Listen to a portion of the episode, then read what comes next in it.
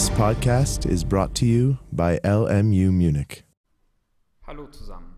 Heute will ich euch das Prinzip der Wahrheitstabelle erklären. Dafür gehe ich erstmal zurück auf die Aussage. Hier haben wir eine Beispielaussage A und B. Aussagen bestehen aus zwei unterschiedlichen Komponenten. Zum einen aus Teilaussagen und zum anderen aus logischen Operatoren. Teilaussagen sind unsere Variablen. Sie können entweder wahr oder falsch sein. Und wir beschreiben Teilaussagen meistens als Großbuchstaben, wie in diesem Beispiel a und b. Dann gibt es noch logische Operatoren, die die Teilaussagen verbinden zu unserer Gesamtaussage. Eine wichtige Erkenntnis hier ist, dass der Wahrheitswert der Aussage nur von den Wahrheitswerten seiner Teilaussagen abhängt.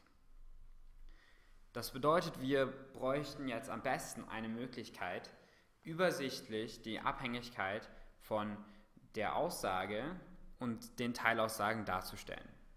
Hierfür können wir sehr gut die Wahrheitstabelle verwenden, die ich jetzt gleich auch erklären werde. Wir beginnen damit, dass wir jeder Teilaussage eine Spalte zuordnen. In unserem Beispiel würden wir dann Teilaussage A der ersten Spalte zuordnen und Teilaussage B der zweiten Spalte. Die letzte Spalte ordnen wir dann noch der Gesamtaussage zu. Im nächsten Schritt füllen wir in den orangen Teil der Tabelle die unterschiedlichen Kombinationen von den Wahrheitswerten der Teilaussagen. Wir betrachten nun die erste Möglichkeit, dass a und auch b wahr sind. Dies dokumentieren wir dann in der ersten Zeile. In der zweiten Zeile dokumentieren wir den Fall, dass a wahr ist und b falsch. In der dritten Zeile dokumentieren wir den Fall, dass a falsch ist und b wahr. Und in der letzten Zeile dokumentieren wir den Fall, dass a und auch b beide falsch sind. Als letzter Schritt füllen wir dann die resultierenden Wahrheitswerte der unterschiedlichen Möglichkeiten in die letzte Spalte ein. Was bedeutet das? Nun, in der ersten Zeile ist a und auch b wahr, somit ist a und b wahr. In der zweiten Zeile ist A wahr und B falsch und somit A und B falsch. In der dritten Zeile ist A falsch und B wahr, somit ist A und B falsch. In der letzten Zeile ist A und auch B falsch und somit ist A und B falsch. Was haben wir nun getan?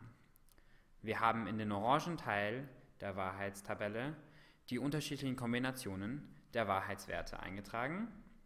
Und in den grünen Teil der Wahrheitstabelle haben wir die resultierenden Wahrheitswerte der Gesamtaussage eingetragen.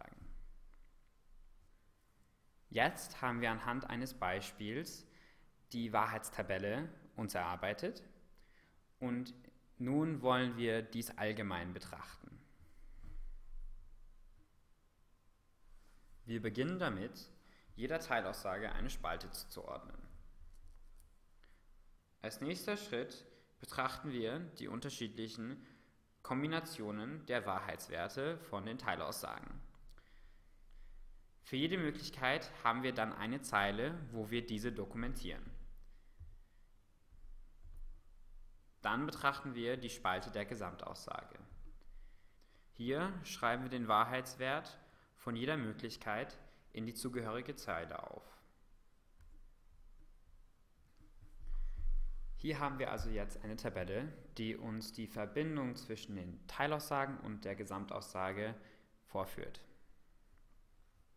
Oft passiert es auch, dass man zwei Gesamtaussagen vergleichen will.